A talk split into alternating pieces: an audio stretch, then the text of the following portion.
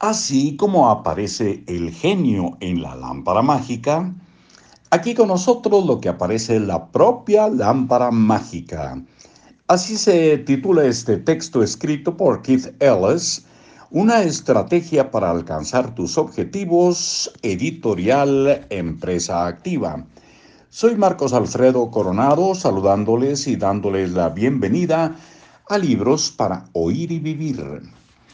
No hay mejor momento para formular una pregunta que justo antes de dormir, porque llevamos a cabo la mejor parte de nuestra actividad mental mientras dormimos. Por eso, cuando nos enfrentamos a una decisión difícil, decidimos consultarlo con la almohada, esto entre comillas. Cuando te haces una pregunta antes de dormirte, olvídate de ella. Deja que la respuesta llegue en el momento apropiado. Disfruta de tu sueño con la seguridad tranquila de que la respuesta te está esperando por la mañana. Si piensas conscientemente en tu pregunta, solo conseguirás horas de insomnio. Pero si duermes, dejarás que tu subconsciente funcione mientras tú descansas. Como cualquier otra cosa que quieras dominar, el proceso de explotar tu mente subconsciente requerirá práctica. Pero la práctica es fácil.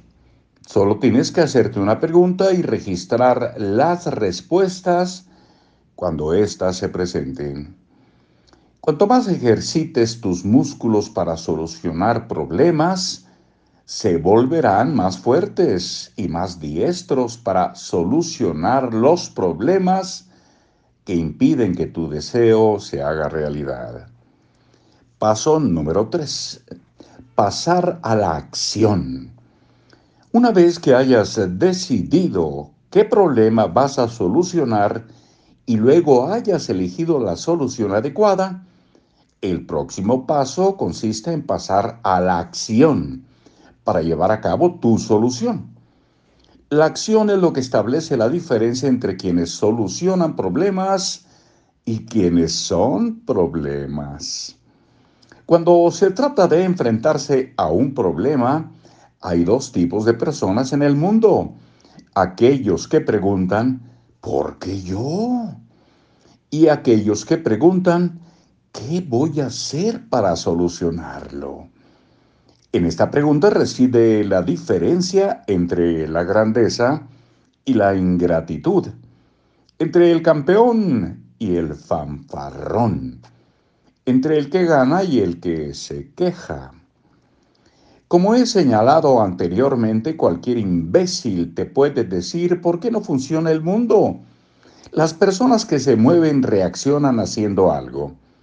La mejor solución en el mundo no resolverá ni un solo problema, a menos que emprendas la acción necesaria para ponerla en práctica.